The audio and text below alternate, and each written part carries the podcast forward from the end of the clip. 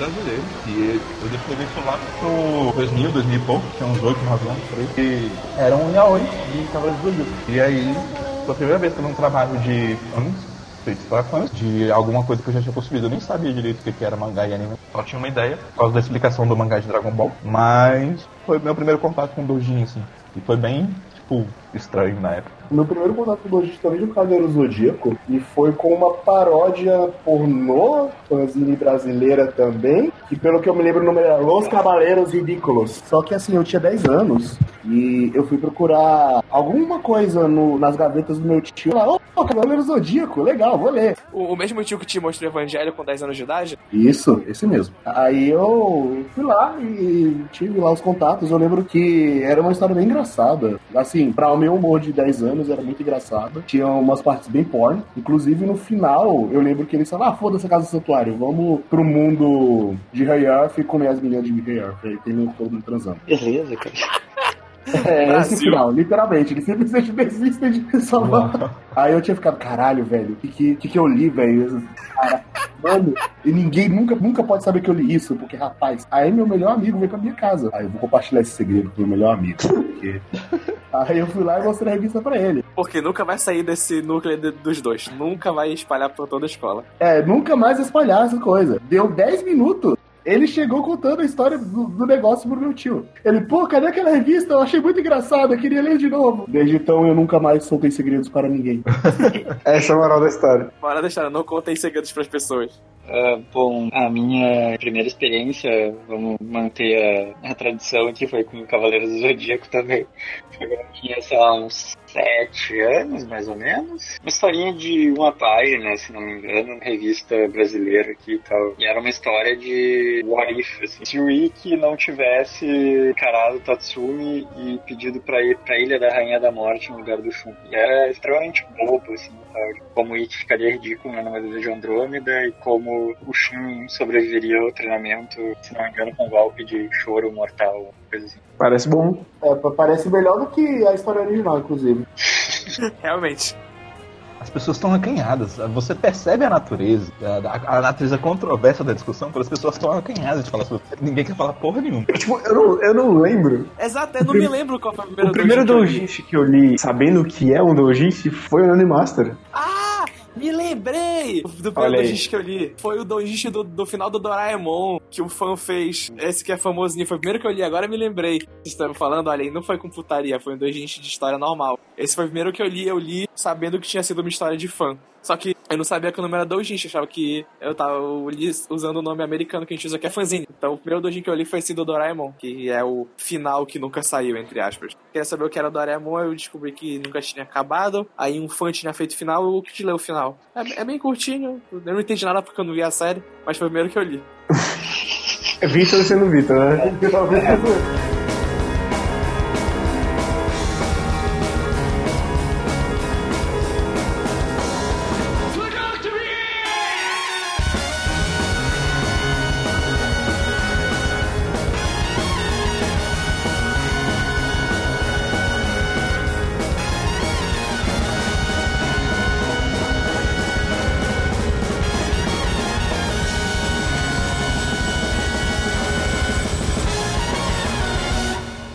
Olá, pessoas bonitas! Estamos mais uma vez no Quadro por Quadro, aquele podcast gostoso de cultura pop japonesa audiovisual. Eu sou o Kei e estou aqui com Pedro Guilherme, Olá, pessoas. Zé Veríssimo, Olá, pessoas. Vitor Hugo, Olá. Gabriel Guerreiro. Um dos meus mangás favoritos é um doujinshi. Inclusive, um dos meus animes favoritos foi baseado no Dojinshi. Bem, a gente vai falar de Dojinshi agora, e não só de Dojinshi em si, mas o que, aquilo significa, um pouco sobre a comunidade, um pouco sobre a Comic Cat, um pouco sobre a visão da sociedade em relação a Dojinshis. Antes de explicar o que é gente tem que entender o que é doujin. Como a gente sabe, na língua japonesa tem muita coisa de juntar dois kanjins para fazer uma palavra nova e esses kanjins que foram juntos ajudam a gente a entender melhor o que a palavra é. Então a palavra doujin, ela é composta composta por dois kanjins. O primeiro é o Onadi, que significa mesmo, e o segundo é Hito, que significa pessoa. Então, numa tradução literal, Doujin significa a mesma pessoa. Ficando melhor, Doujin, lá no Japão, é um grupo de pessoa com um interesse em comum que se reúne para discutir aquilo ou conversar sobre aquilo. Então, que nem a gente tem aquela ideia que lá no Japão tem a ideia que otaku é uma pessoa que é muito viciada em um tipo de coisa. Então, por exemplo, tem otaku de anime, otaku de mangá, otaku de trem, otaku de computador. Doujin é basicamente a mesma coisa. Então, Doujin é basicamente um grupo de pessoas que se une para conversar sobre alguma coisa. Então, por exemplo, tem Doujin de música, Doujin de revista, Doujin de videogame, e qualquer coisa pode ter um Doujin. E Doujinshi, essa união dessa palavra Doujin com esse sufixo shi que significa publicação. Brutamente falando, Doujishin é um tipo de publicação feito por quem é fã de uma coisa. Os doujins, né, são mais revisões como círculos. Doujishin é basicamente a publicação desses círculos. É tipo antigamente quando você baixava anime e aparecia de fã para fã? Só que não, não é... É, é- aí já é mais debatível. É, Doujinshi seria literalmente revista de pessoas iguais.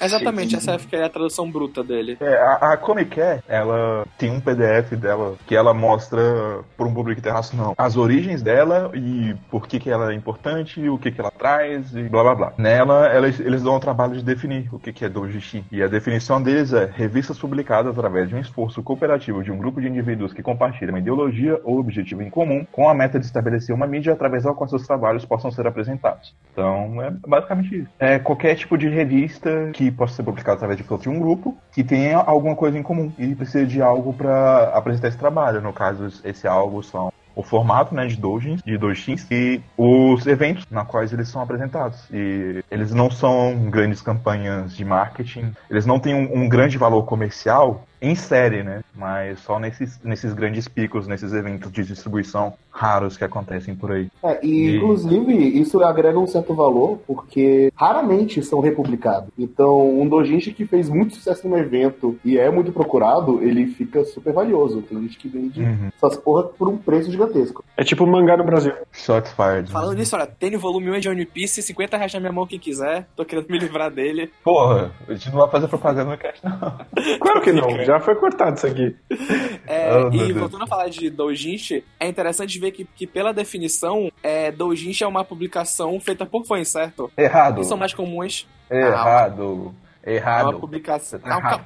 Deixa eu falar. Tá errado. Não é pro fã. Mas é interessante pensar que, tipo, se, por exemplo, um grupo de fãs se reúne pra fazer um guia de. Vamos supor, um grupo de fãs de Gundam, ele se junta pra fazer um guia de Gundam feito por um doujin, ele também é encaixado como doujinshi. Então, o doujinshi é um aspecto geral disso, mas pra cá, pro ocidente, a gente costuma caracterizar mais como obras que são feitas com base em outras obras. Por exemplo, um doujin de algum mangá ou de algum anime famoso.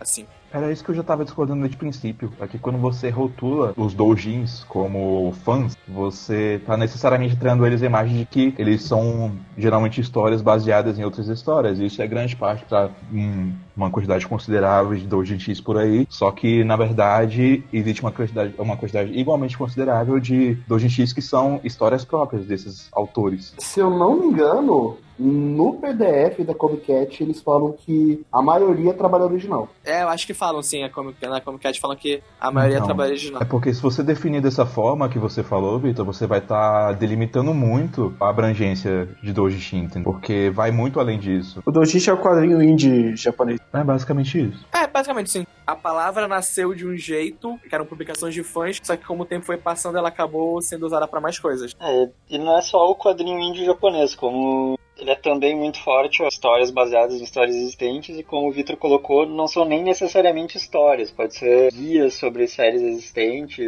Bonequinho. Bonequinho, desenho, É. até jogo. games. Sim.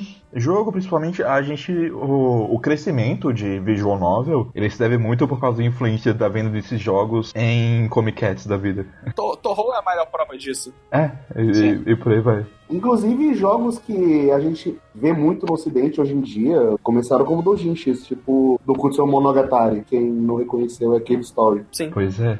Cave Story, ele era um doujinshi de graça. Inclusive, a versão, primeira versão dele é de graça ainda, se alguém quiser Sim, baixar. ainda, ainda dá pra baixar. Tem pra, acho que, Windows, Mac, eu não, só, não tenho certeza se tem pra Linux. Mas eu baixei E depois fizeram a versão Plus, tudo mais, paga, e o cara ganha dinheiro com isso, mas A princípio era um dojinshi. Uma coisa que eu acho curiosa é só. Eu não tenho resposta pra isso, sabe? Mas é engraçado que no Japão é essa cultura de publicar um próprio trabalho, mesmo com base em outro, talvez, ou seja, seu próprio trabalho para em uma determinada exposição, para alcançar um, um público específico é algo que parece muito mais presente lá do que é aqui, sabe? Tipo, a gente tem muitos eventos de diversos tipos de mídias, mas a presença de material original e de material de dojishi, né, entre aspas, ou zines ou qualquer outro tipo de coisa produzida de fã para fã ou de fã para um específico público é, é, muito menor aqui no ocidente do que é lá. Ah, eu não, eu não diria muito menor porque tem, tipo, principalmente, sei lá, evento grande tipo FIC, CCXP, o Artist Alley é basicamente print e fanzine. É, Sim, sim. Tem bastante... Nesses eventos eles têm bastante lugar pra ter uma É. parte. Só que assim, é bem pequeno comparado a Comic Con. é uma Comic né? O A Comic todo é é isso. unicamente pra isso e é o maior evento do mundo. Tem- Não tem nem como comparar nesse sentido. Que arrasta meio milhão de pessoas. Mas é uma coisa que eu realmente não aproveitei muito nessa época de evento, é essas partes de Artist Alley e tal. Acho que o momento que eu mais aproveitei foi em um evento que eu esqueci o nome agora, que aconteceu no mesmo dia do Anime Friends. Fast Comics? É, Fast Comics. O, o, o mais próximo daqui foi o Fast Comics, tinham várias pessoas que tinham publicações com editoras bem pequenininhas e alguns até que sem editora, vendendo essas coisas lá. E- Aí que tá, né? Quando mistura com editora, será que dá pra gente considerar doujin ainda? Não, não, é, eu tô falando que o mais próximo disso era aquilo porque tinha uns que não tinham editora. Tinha uns que estavam lá. É Porque, tipo, partindo um pouco dessa natureza de doujinshi, muita gente acaba achando que, por exemplo, Combo Rangers era doujinshi. Tipo, não, Combo Rangers tinha uma editora por trás dele que publicava ele de forma serializada e comercial. Sabe um- uma coisa que Então. eu. que agora vocês falando da definição eu li, e parece muito. que na- acho que pela definição é Doshi- Doshinji aqui no Brasil, é uma série de tirinhas que foi escrita pelo Vitor Kafag, que ele é mais conhecido atualmente por ter feito as HQs da Turma da Mônica, da Graphic MSP e ter feito Valente, que era Bunny Parker, o nome que era uma série de tirinhas contando a história do Peter Parker quando ele ainda era criança. E tipo, Ah, é isso mesmo, né? tipo, Eu conheço. ele publicava por ele mesmo, tanto que não podia sair por uma editora porque ele estava usando a propriedade intelectual da Marvel, então não pode. E ele lançava online, tá até aí hoje pra quem quiser ler, ler. E são muito boas, são muito engraçadas. A maioria dos autores brasileiros tem a parte de fanzine no começo. Tem. Mesmo os mais conhecidos, que é, sei lá, Fábio Moon, Gabi Bar, tem muito fanzine que já era, foi perdido no tempo, inclusive. É, eu acho que esse é, mal. bem inevitável que isso Ah, não isso me lembra. É, é, não conta como Dojinshi exatamente porque era publicado por uma editora, mano. Ou eu não sei bem. é, Porque era uma editora pequenininha e que era. Começou a falar dos grandes nomes, tá? Eu me lembrei que o Daniel HDR e outros nomes que eu não me lembro agora, eles fizeram uma, um quadrinho BR. Achei. Um quadrinho BR eu tenho, né? Um quadrinho BR estilo mangá de Mega Man. Eles fizeram um mangá de Mega Man? Sim. Ah, eu li essa porra. É, eu Eu tenho dois volumes aqui, hein? Cara, eu, eu, eu li e eu nunca mais encontrei. Eu perdi as revistas. Eu passei muitos anos procurando ela. Como é o nome? Eu também. A- agora eu sei que eu não encontrei. sebo, eu adorava isso quando eu era criança, daí quando eu era, tipo, sei lá, pré-adolescente, eu achava muito cool e ed, e daí quando eu achei finalmente já adulto, eu descobri que claramente é uma merda. Como é o nome do negócio? Deixa eu ver, cadê o nome dessa editora? Se eu acho essa editora.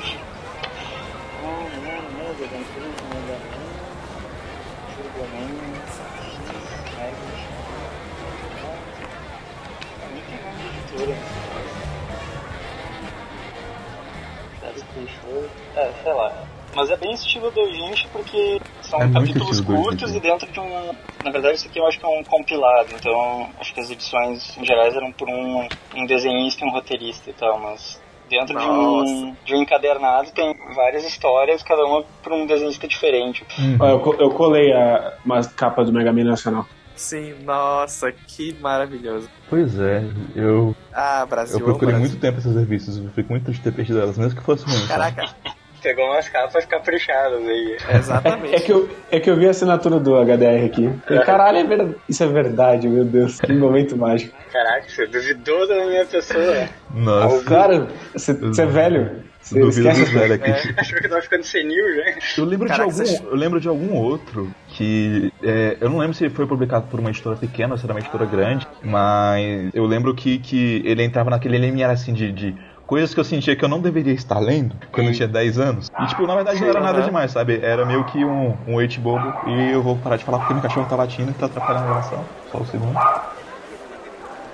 Caraca, eu achei aqui uma pa- também do HDR, Brasimon. Eu me lembro que eu tenho alguma revista dessas antigas que eu comprei em sebo que falava desse, dessa revista. Eu sempre quis ler. Ele fez uma parada chamada Dragon War. Eu sei, eu achei aqui. Caralho, HDR. Caraca, velho, parabéns. A capa que eu tô vendo aqui ainda é autografada. Olha, Sandro, um abraço. É, eu tô no mesmo lugar que você. Eu tô no Google.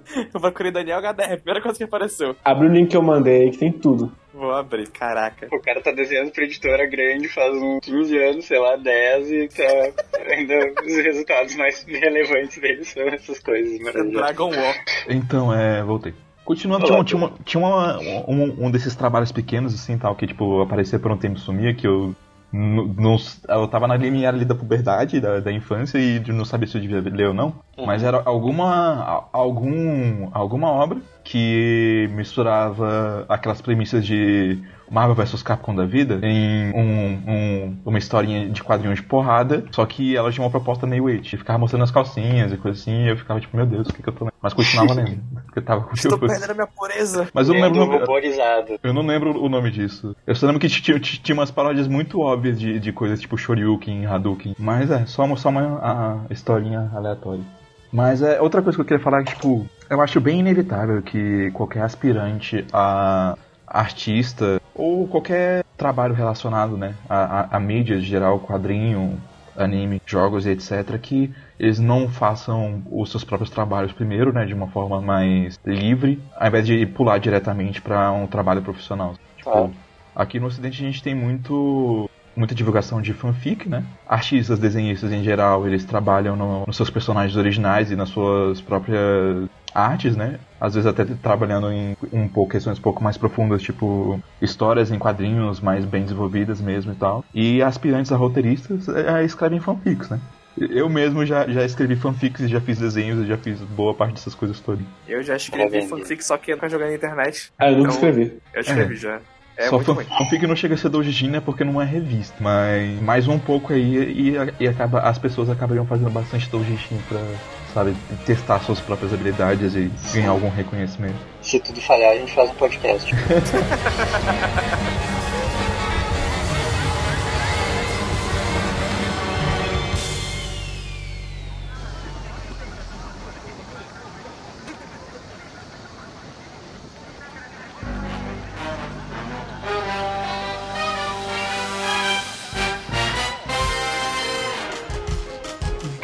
parte das publicações de doujinshi são pornografia. Claro, pornografia vende. É esse o ponto. Pornografia vende pra caralho. A maioria das coisas que tem na Comic Cat é pornografia, mas isso não representa o todo. Tanto que tem Exatamente. minhas obras favoritas do doujinshi e elas não são pornografia. Claro que não.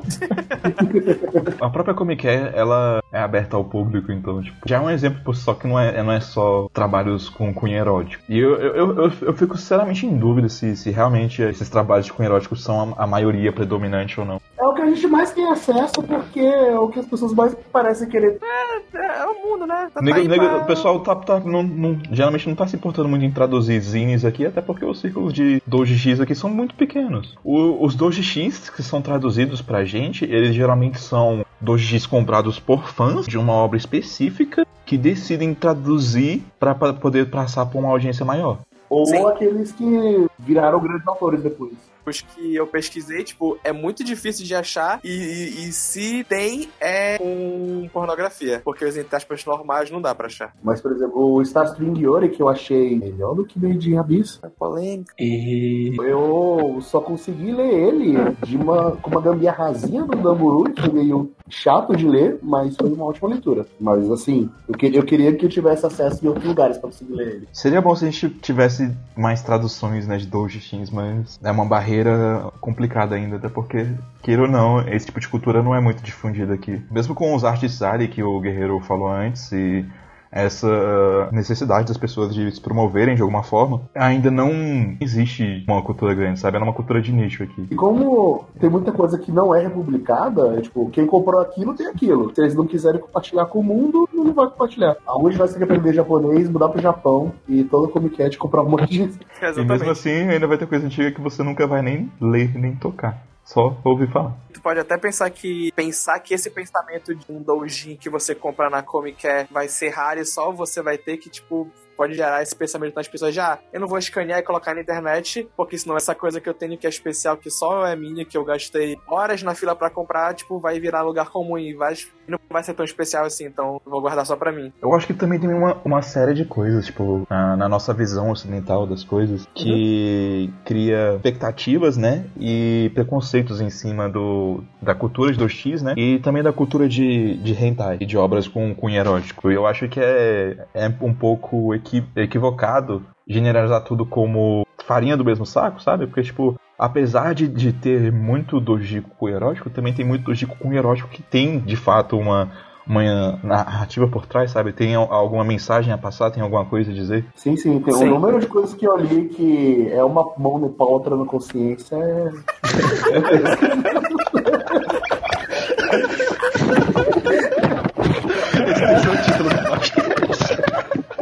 Mas é verdade, é verdade, cara. Eles têm essa natureza de utilizar esse- esses meios pra se expressar, sabe? Tipo, e o doujinshi em si, ele é a mídia que mais permite expressividade por parte do autor. Porque é a mídia mais livre, sabe? E ele sabe, ele É. sabe qual é o público dele, ele sabe qual é o público que ele quer tocar e que ele quer atingir diretamente. Ele Então, não tem pra quem responder, certo? Então, tipo, ele pode fazer o que ele quiser, entre aspas. tem muita coisa experimental, muita coisa inusitada e, e interessante, mesmo desses trabalhos de erótico, sabe? Também nos trabalhos normais. E obviamente também vai ter muita coisa ruim, sabe? É inevitável. Mas eu acho que a gente não pode colocar tudo dentro de uma caixinha e ficar pensando que é só, tipo, que os doujinshins são basicamente o, o X-Videos do, do Japão, Japão. sabe? Tipo, não, não. Inclusive, não é isso. uma das coisas que tá no, naquele PDF da Comic Cat é isso de Uhum. o que a gente mais defende, o que a gente vai sempre usar nossos esforços é pra esse aqui ser uma comunidade que pode se expressar livremente. É, o que eles mais prezam ali é a liberdade de expressão de todo mundo ali. Tanto que, segundo eles, não é só quem tá vendendo coisa lá que, ou comprando que faz parte. Todo o ambiente, as pessoas que vão lá só pra olhar,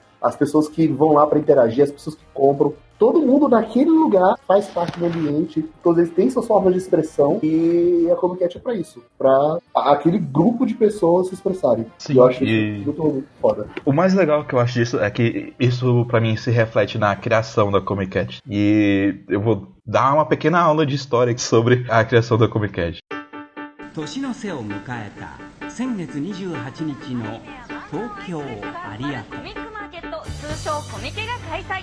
その会場に集まった外国人はどう楽しみアニメや漫画に関する世界最大級の漫画やアニメゲームなどに関する Yeah, we brought we brought everything with us to get changed here. コミケは一番世界彼らはどんな風にコミケを楽しんでいコミッるのかクマーケット。通称コミケ Hoje ela é a maior convenção de quadrinhos e mídias do mundo inteiro, mas ela começou com um círculo de, Doujin chamado Meikyu. E esse círculo Meikyu, ele era focado principalmente em estudar os trabalhos da autora Moto Hagio e de outros autores, outras autoras na verdade, né? não autores, autoras do famoso Year 24 Group, ou grupo do ano 24. O, o que, que é isso basicamente? Tipo, no, no- na década de 70 começou a, a ocorrer uma, uma transição e essa transição foi em parte dada por causa desse grupo, esse grupo do ano 24. O ano 24 no caso seria o ano 24 na era Showa, que nos nossos termos seria 1949. Então é um grupo de mulheres, de autoras femininas que nasceram por volta de 49 e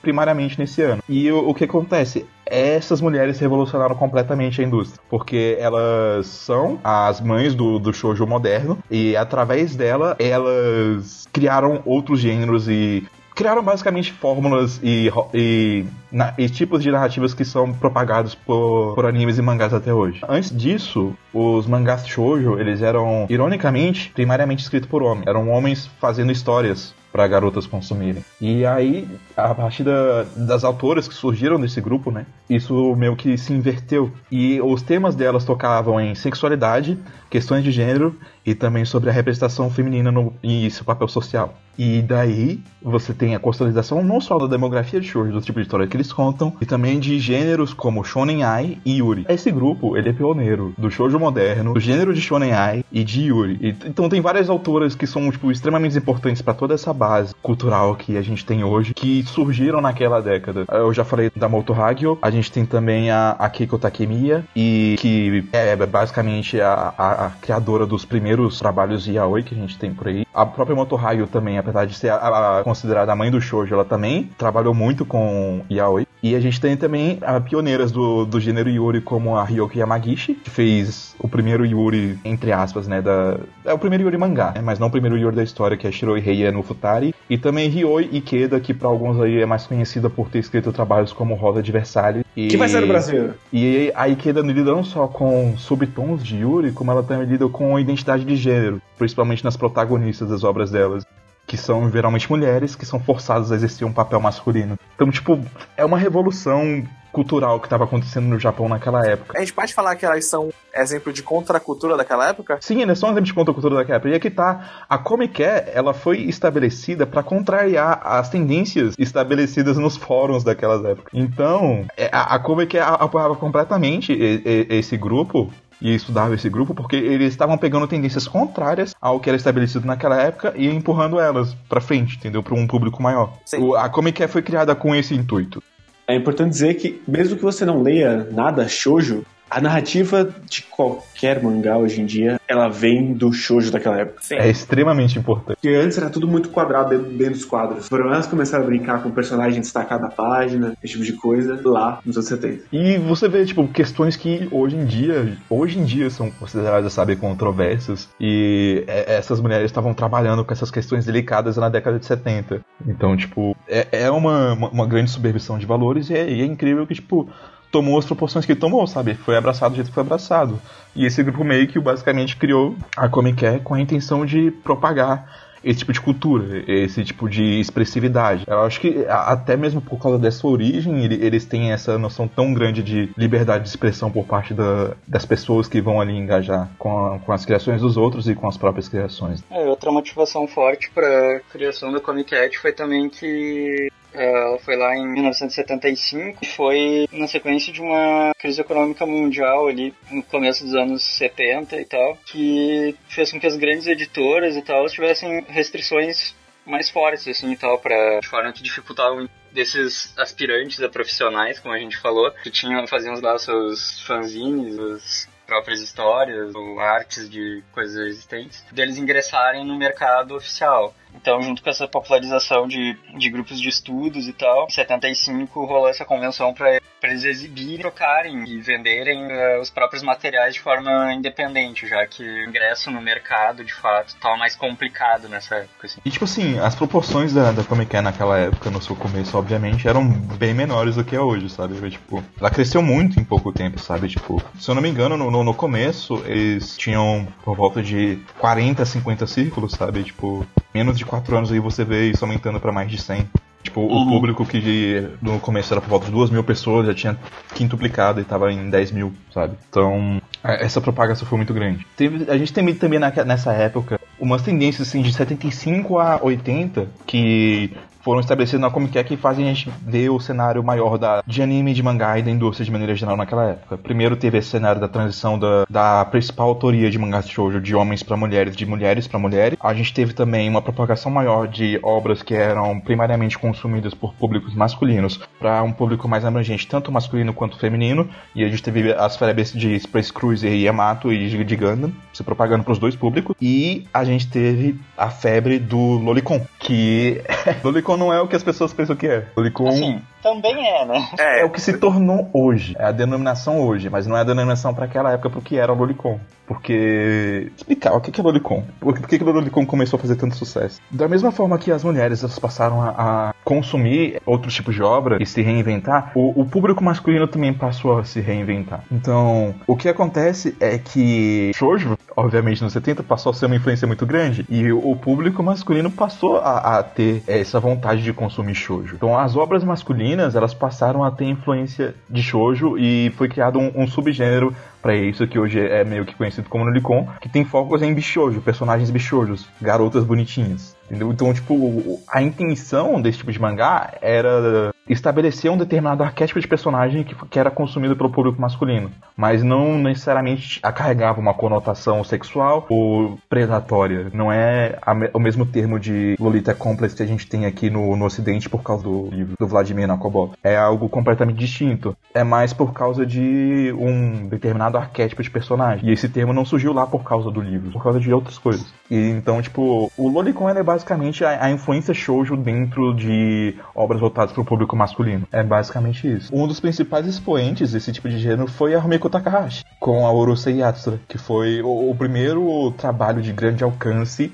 de um público masculino que carregava uma estética shoujo. E meio que acabou ditando o, os padrões de estética, de estética moderna também para um público shonen e para outros trabalhos aí. Então, tipo, quando se fala de Lolicon, do Bloom do Lolicon em 80, não é tipo o Lolicon que a gente conhece hoje em dia, o Lolicon com essa carga sexual de, de dos trabalhos eróticos que foram produzidos em massa depois. É, na verdade, não, é só uma tendência de um público masculino passar a gostar de bichojo. De certa forma, você pode ter aí, nesse boom aí de Lolicon e, e no começo da Comic Cat também, o que a gente pode chamar de a origem do Moe, que é basicamente isso. O Lolicon eventualmente se separou em. se dividiu em dois grupos, um que continuou com a essência é, original, né? E o outro que se tornou o Lolicon que a gente conhece hoje em dia maior, né? Geralmente são trabalhos eróticos. Lolicon do mal. Focos no que não deveria ter. É, o que fez era uma Sensei e o que fez é o Tsubata. São os dois tipos Exatamente. de. Lolicon do mal. É, sim, são os dois tipos de Lolicon. Eu esqueci agora qual que é a, a denominação do outro gênero que surgiu de Lolicon, mas é basicamente é um gênero bem proeminente aí que. Talvez não seja gênero a palavra correta, mas uma denominação mais abrangente aí que abraça trabalhos como o Yotsubato, como o Guerreiro falou,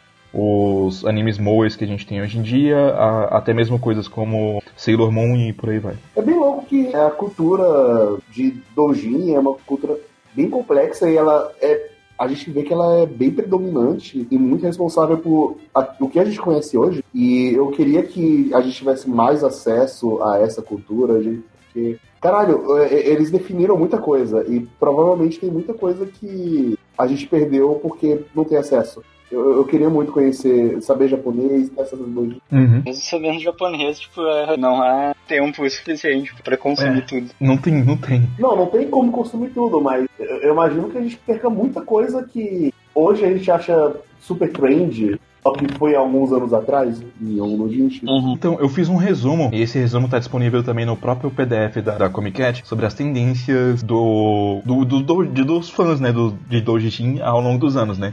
E essa tendência, obviamente, ela tem uma correlação com o que fazia sucesso na indústria de anime, mangá e jogos, desde aquela época até hoje. Então, tipo, tem uma, uma correlação direta entre os doujis, os tipos de doujis que estão fazendo sucesso e os tipos de obra que estão fazendo sucesso lá no Japão. É, é mais do que um reflexo, sabe? Uma diretamente acaba influenciando a outra, aumentando as proporções da outra. Então, tipo, de 81 a 86, das Comic de número 19 até a 30, a gente teve aí três tendências principais. Uma foi o Lolicon Boom, que ele continuou. A outra foi a Rumiko Takahashi Boom, que a, a Rumiko Takahashi passou a fazer bastante sucesso. E a outra foi o, o boom de Capitã Tsubasa, que fez muito sucesso entre as mulheres. E, e foi um sucesso especificamente entre as mulheres. E daí você Especificamente tem. no segundo dia da Comic Cat ali, né? E daí, partindo aí para os anos de 86 a 89, da Comic Cat de 31 até a número 39, a gente teve. Olha só, para quem achava que Sensei não fez sucesso no Japão, fez sucesso sim. Entre as mulheres. Samurai Troopers também fez sucesso entre as mulheres e fez muito, muito, muito sucesso lá entre as mulheres. Muito mesmo. É, eu sei que a Clamp fez uns dojishi aí de Jojo e de Cavaleiro Zodíaco. Fez, eu não consegui achar porque eu queria muito ler. Aqui entra também um pouco de, de história, porque essa é, teve uma- um caso que aconteceu no Japão no final da década de 80 que é importante para entender tanto a conotação negativa gerada pelo termo lolicon, quanto por que que a, a própria Comic teve um, um aumento maior de público e um acesso maior para um público comum. Tsutomu E- Miyazaki? É, sim. É o caso de Tsutomu Miyazaki. Que é, é basicamente isso, sabe? Tipo, o Tsutomu Miyazaki, ele é um, um otaku, né? Daquela época. Ele, consumia muito doshi. E, obviamente, ele consumia muito doujinshi voltado pro lado errado do lolicon também. E os crimes dele foram voltados majoritariamente para garotas e foram crimes hediondos, muito ruins. Pegou uma se tornou um caso bem controverso no Japão e a, acabou manchando a reputação desses círculos, né, desses grupos de pessoas. É, ele Todo- foi. Especificamente foi em 89 e ele foi preso por sequestro, assassinato e mutilação de três meninas pré-escolares. Então você imagina, tipo, o estigma, né, que acabou sendo carregado por causa desse cara, entendeu? O negócio é que, tipo, a correlação que as pessoas fazem entre crime e consumo não, não é saudável, sabe? Tipo, é a mesma coisa que da gente falar que um adolescente vai entrar numa escola e matar pessoas porque ele jogou um videogame. Só que esse tipo de estigma pega, sabe? Ele carrega. Ele é carregado. Sim. E pessoas que são. isso acontecendo em diversos lugares do mundo, algumas vezes ao longo da história, com Uhum. algumas variações entre mídia. É, o problema tipo, não, é, não é a mídia em si, mas é quanto que a pessoa é suscetível a, a influência, né? A um tipo de material. O problema não é a mídia, é a pessoa, só que acaba meio que carregando um peso pra mídia que, que acaba gerando qualquer tipo de controvérsia. E É. isso foi certo, né? Obviamente pra, pra mídia de anime, mangás, doujins e qualquer tipo de cultura otaku daquela época, em especial pra Lolicon. Só que, ironicamente, esse tipo de imprensa negativa fez com que o público da Comic Cat tivesse um alcance maior. Porque caiu na boca do povo.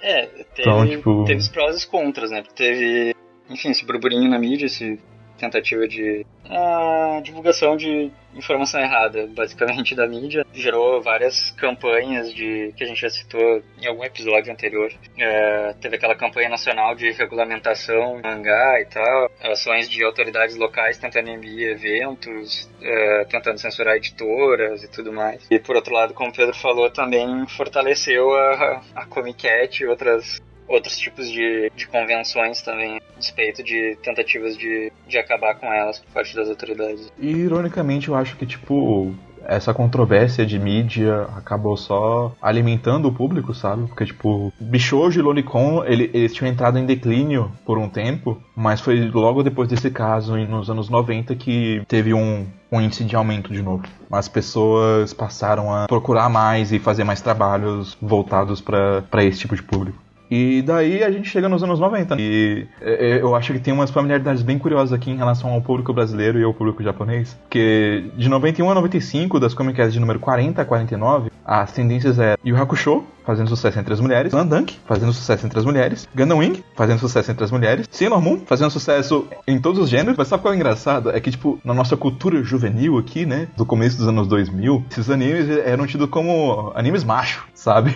animes pro garoto, pros hominhos curtirem, porque tem sangue, tem violência. Até aí, ironicamente. no Japão oficialmente também, né? Pois é, mas é só que ironicamente que, tipo, esses públicos, eles eh, são majoritariamente femininos no Japão. E aqui a gente tinha essa visão completamente alienada do que de fato propunha a, a história. Só uma pequena curiosidade. E Sailor Moon também é curioso porque, tipo, ah, aqui é um tipo anime de garotas, né? Apesar de que eu acho que fez sucesso entre os dois públicos. É, é isso, né? Sailor Moon, apesar de ser shoujo, fez sucesso tanto com o público masculino quanto feminino. Assim, todos esses quatro aí fizeram com os dois. Principalmente Slandunk, que vendeu para um caralho. Uhum. Aqui a gente tá falando mais das tendências de doujin, né? Então, tipo, os doujins produzidos foram, em maior parte, para um público feminino. Como esses mangás são voltados originalmente para um público masculino e tal, e a estrutura deles é quase sempre com um elenco principal quase que exclusivamente de personagens de sexo masculino, acaba que é um prato cheio para as fujoshi, porque daí, tipo, cara, elas não podem ver nada,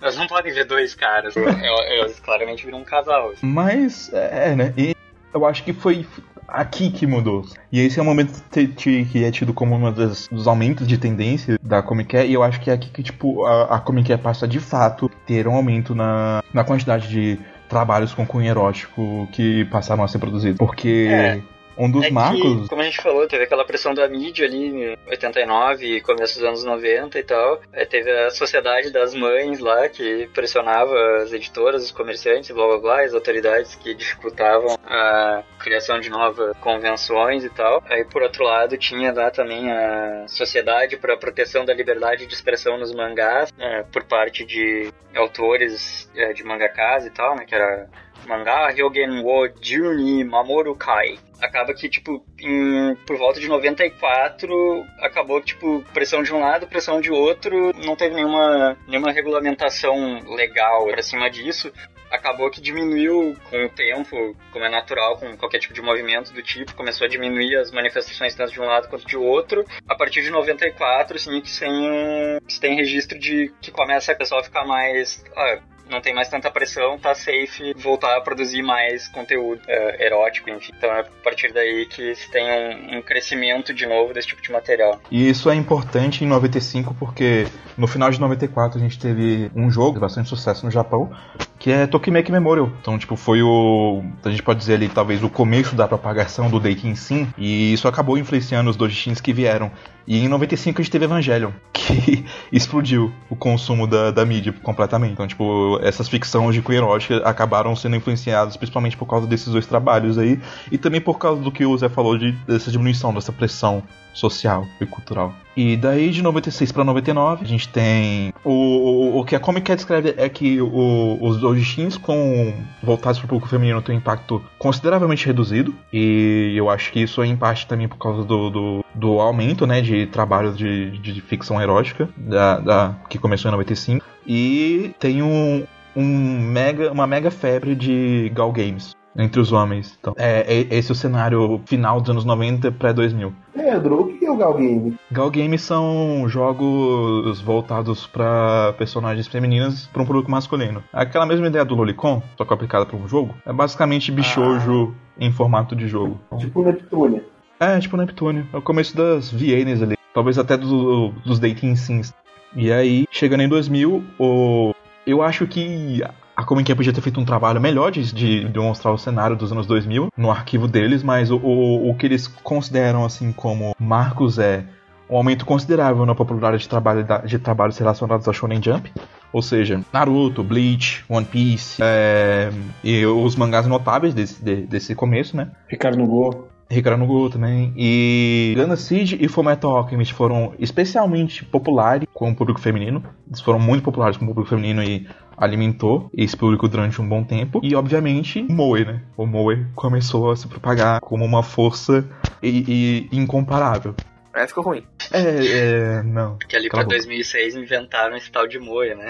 É, é, aí acabou. Aí acabou os animes nunca existia antes, não, não teve nenhuma influência. Okay? É, mas eu, eu acho que o aumento de trabalhos Fujoshi, especialmente de 2005 para cá, aumentou bastante. Eu acho que eles deveriam considerar isso como marco também. É, é isso. É, essa foi a pequeno resumo das tendências do Comic Con, da história do, do público dela. Eu não sei em tamanho, assim, mas já não tenho números de produção, de público anterior a, a isso, assim, de décadas anteriores, eu sei que já tem aquela tradição de três dias de evento e sendo que um dos dias é basicamente dedicado só para é que a gente não falou assim, mas tipo, o evento ficou tão grande e tem tanta gente, mesmo pro maior centro de eventos do Japão, que eles separaram em categorias os dias para não dar todo mundo junto no mesmo dia. Então, tipo, acho que o segundo dia, se não me engano, é o que é mais voltado para as fujoshis, assim. Então, isso já há algumas décadas. Ser basicamente obras de Dojin Yaoi. Essa, essa tradição de três dias, ela foi acontecendo com o tempo mesmo. No começo era, era mais irregular. Tanto que, tipo, nas primeiras, ela não acontecia só no inverno e no verão. Tinha vezes que acontecia três vezes por ano. E às vezes durava um dia, às vezes durava dois. E é... Eu tinha dado que era anual. Era mais inconstante. Até 84, daí em 84 eu sei que regularizou como semestral.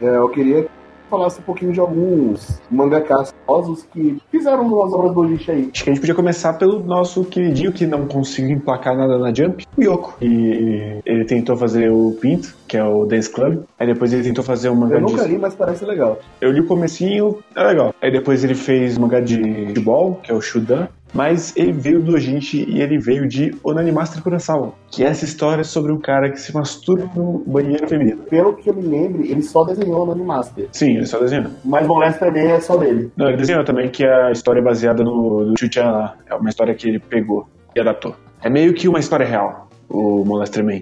É, outro grupo famoso que fe- fez, faz bastante sucesso no Brasil, tem muita publicação, é a Clamp. Ela, a Clamp é um grupo que começou fazendo dojishi de Jojo e Cavaleiros do Zodíaco. Aí, ó. Inclusive, Cachoeira botou um ovo num desses dojishi. Elas podiam ainda saber escrever. Saudades. Caralho.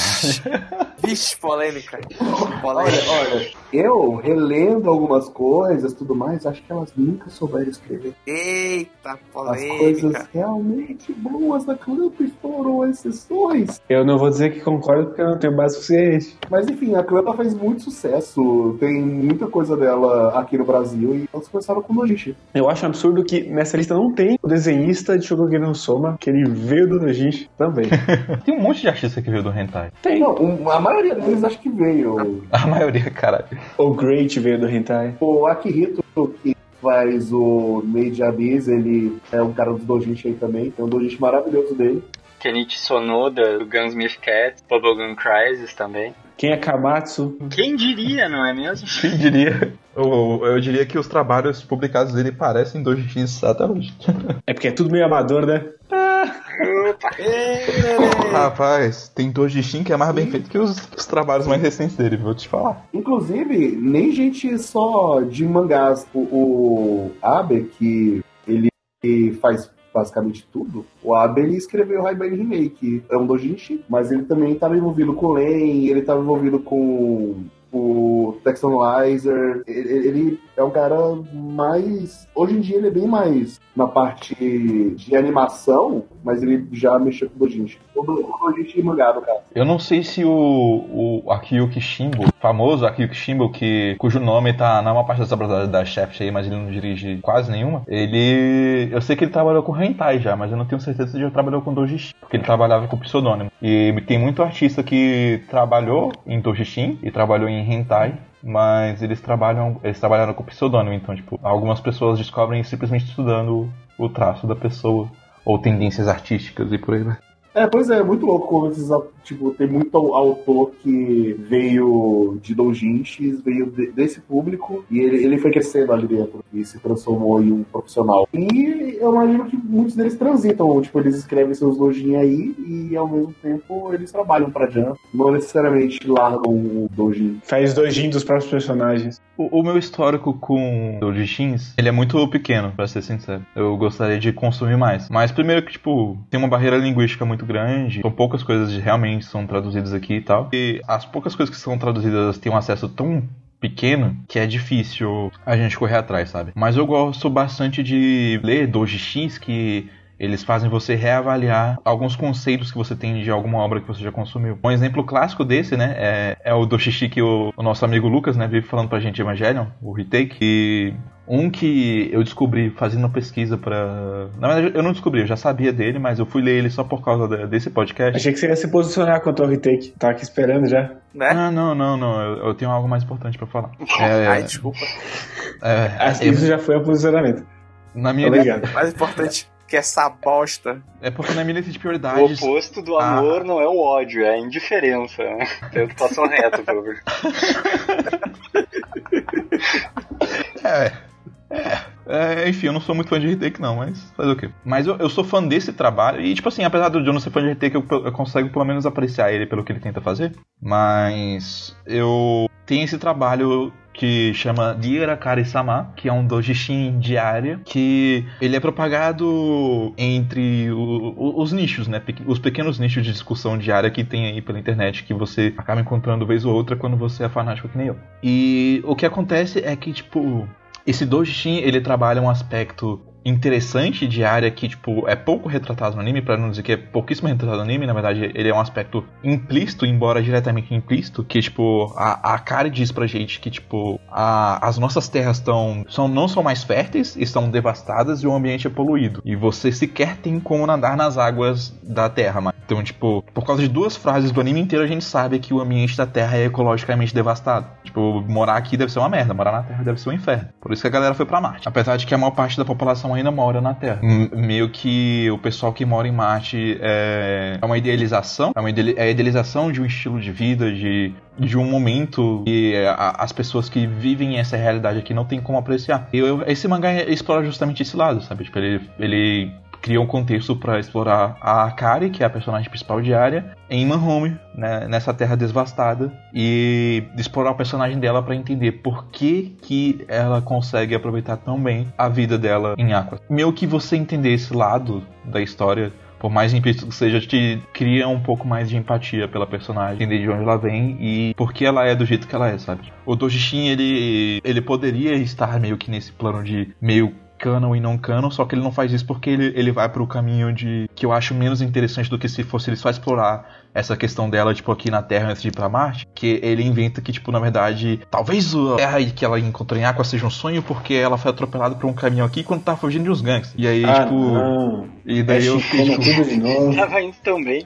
é, pois é, né? Tava, tava, tava mó legal no começo aí ele fez isso. Eu fiquei tipo, pô. E daí, tipo, depois ele puxa pra parecer que talvez a realidade dela que seja um sonho dela lá. E aí, tipo, enfim, né? Fica nesse, nesse aspecto ambíguo de sonho e realidade. Mas a ideia em si é interessante e o fato de que ela não faz a gente reavaliar a personagem de uma forma ou de outra através do contexto dessas duas pequenas frases que foram ditas é bem legal, sabe? Então, tipo, eu gosto bastante dos que nessa linha tênue entre o verdadeiro e o falso, sabe? É, falando em reavaliar as coisas, não é um doujinshi, mas não ia caber em nenhum outro lugar, que é Doraemon pelo Taiyo Matsumoto. É um capítulo que ele fez pra uma revista lá, que eu não lembro qual era, que, cara, é muito bom. Que é trabalhar a implicação da viagem no tempo do molequinho que fica junto com o Doraemon. E ele vai meio que enlouquecendo, e a história ela é um anel, ele vai lupando pra trás pra frente. É uma construção que é Doraemon ao mesmo tempo que tá muito longe. E eu acho que todo mundo devia olhar, porque é um capítulo só. E é uma experimentação maravilhosa, como tudo tá em Matsumoto. E eu vou puxar o gancho também recomendando o Star de Yori,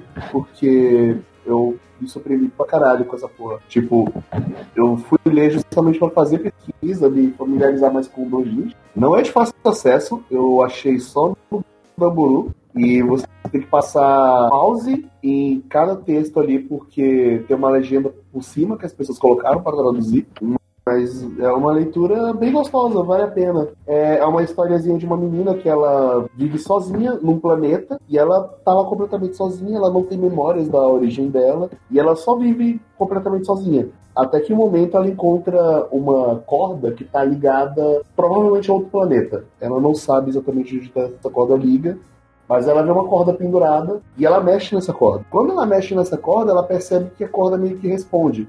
E ela começa a encarar essas respostas como: ah, beleza, tem uma pessoa do outro lado. Então ela vai começar a fazer interações com essa corda, interações com essa pessoa, ou suposta pessoa daquele lado. Até que momento ela decide subir aquela corda e fazer uma jornada para conseguir encontrar essa outra pessoa. E a partir disso desenrola uma história muito bonitinha, muito legal. Fiquei emocionado. Parece bem interessante mesmo. É, Ela é bem contemplativa, ela. E você vê muita coisa de Made in Abyss a partir dali. E ele escala. Ele, ele tem uma forma bem, bem interessante, o jeito que ele escala as coisas. Essa menina vai pra uma jornada bem pessoal pra encontrar esse quem tá desse outro lado. Ok, Oi. eu achei no Manga Host. Todo mundo na roça? Achei. Muito Tá na primeira página achar. quando você joga no Google. Eu fui no Google, fui lá, aí tipo, Damburu, só, só achei lá, traduzido. É, foi lançado semana passada. Ah, tá explicado.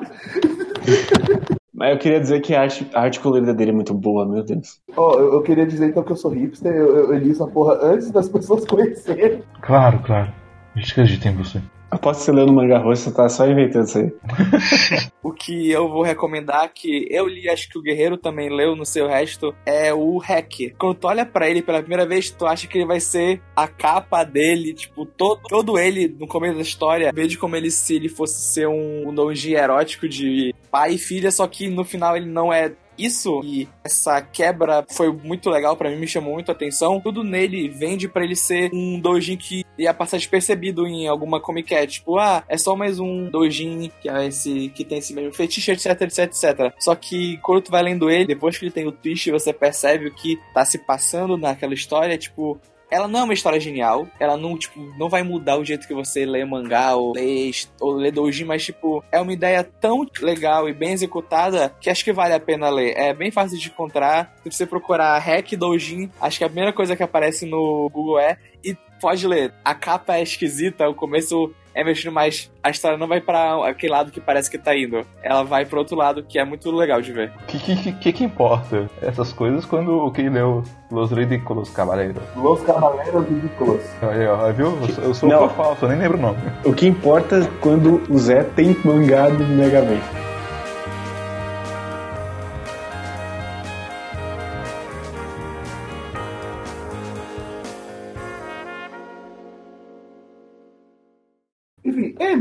E-mails!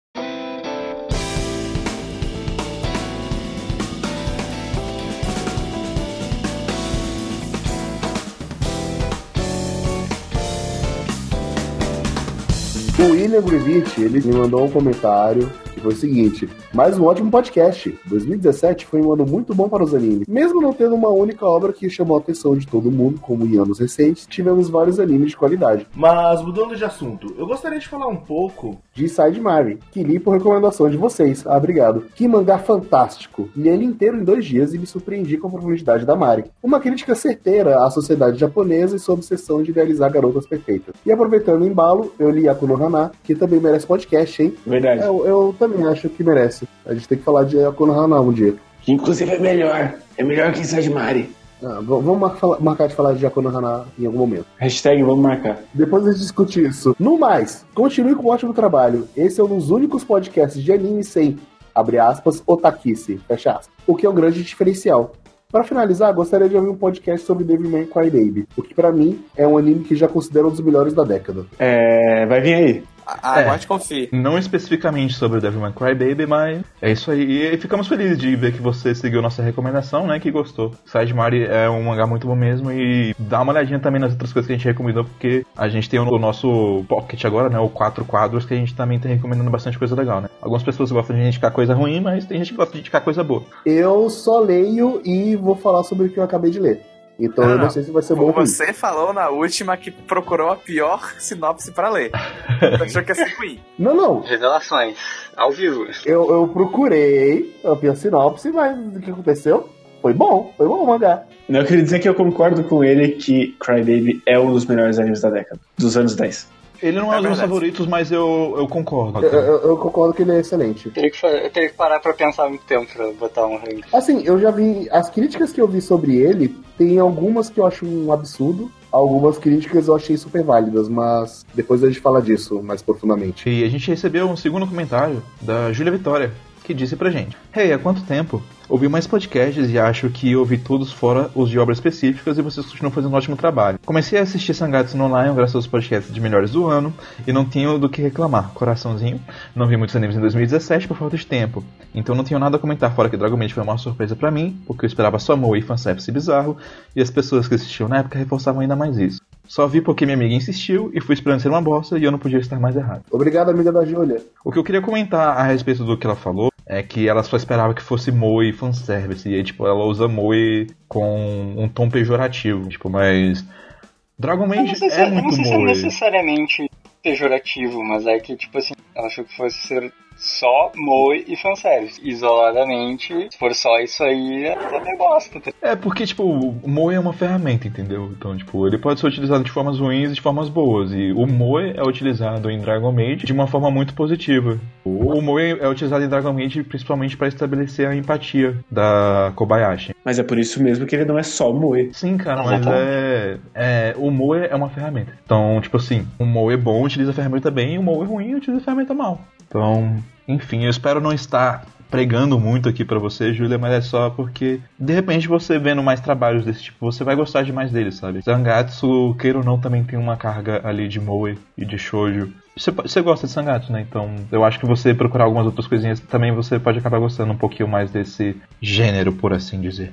Ah, Mas eu entendo o que ela quer dizer, embora as nossas expectativas não tenham sido exatamente as mesmas e eu não, eu não tenha tido, não tenha ouvido esse barulho negativo na época, mas eu também fui com uma expectativa de que não fosse ser grande coisa e fui gratamente surpreendido. Tipo, esperava algo conf e legalzinho, mas tipo, a nada que fosse surpreendente, sabe? Ou interessante. Você É... esperava que fosse nada surpreendente. É, não, tava esperando algo tipo Tamako Market, entendeu? Tamako Market não, não é ruim, mas também não é nada demais, sabe? É- era o que eu achava que Dragon Maid fosse ser, só que com um gimmick de dragões. Só que não, foi, tinha, tinha algo a mais pra falar do que só mostrar o cotidiano. Mas, Júlia, é, ficamos muito felizes de ver que você comenta sempre que pode, então, tipo, por favor, continue comentando. E qualquer coisa, desculpa se eu fui rude, ou se o meu tom pra explicar o que eu queria passar não foi legal, não é minha intenção. Continue vendo Sangatsu no Lion e, se possível, lê o mangá também, que o mangá também é muito legal. E tem outras obras da mesma autora que são muito boas também, tipo Honey and Clover. Se puder, dá uma olhadinha nelas também, que são bem legais. É isso aí. Próximo podcast vai ser sobre Jojão, Jojão, Jojo da galera. Eu estava muito empolgado para ler de novo Jojo, parte 1, parte 2 principalmente. Próximo episódio do QXQ será. Jojo's Bizarre Adventure. Só o Pedro que não leu Jojo, né? É, eu não li Jojo, eu li, eu vi os primeiros cinco episódios do anime e dropei com força. Viu errado. Eu vi errado, eu vi errado. Você quer realmente falar pra mim que a primeira parte é um não. exemplo de qualidade?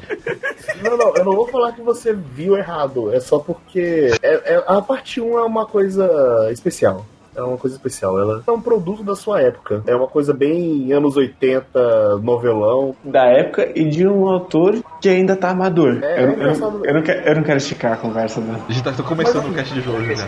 Cenas do próximo episódio. Então, nesse podcast de jogo, 続きやってまいりますベスト5新年スペシャル聖子ちゃんの歌素敵でしたね彼女はいつ見ても綺麗ですねですよねも うこんな時間ですか？そろそろ新しい年が明けますよ皆さん。早いですね。さて次に登場してくださる方なんですが先週出された CD がすでにベスト5入りしているということでテレビ生放送で歌を披露してくださるということでとても楽しみですね。登場していただきましょう。ください。Nobody knows I never felt this empty before. But if you ever need someone to come along, who's gonna comfort me and keep me strong? We are all rowing the boat of fate. The waves keep on coming and we can't escape. But if we ever get lost the waves will guide you through another day.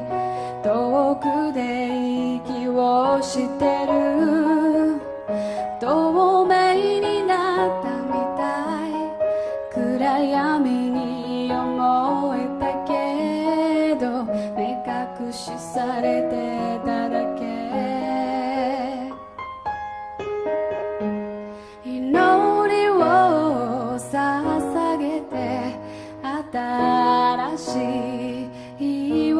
子。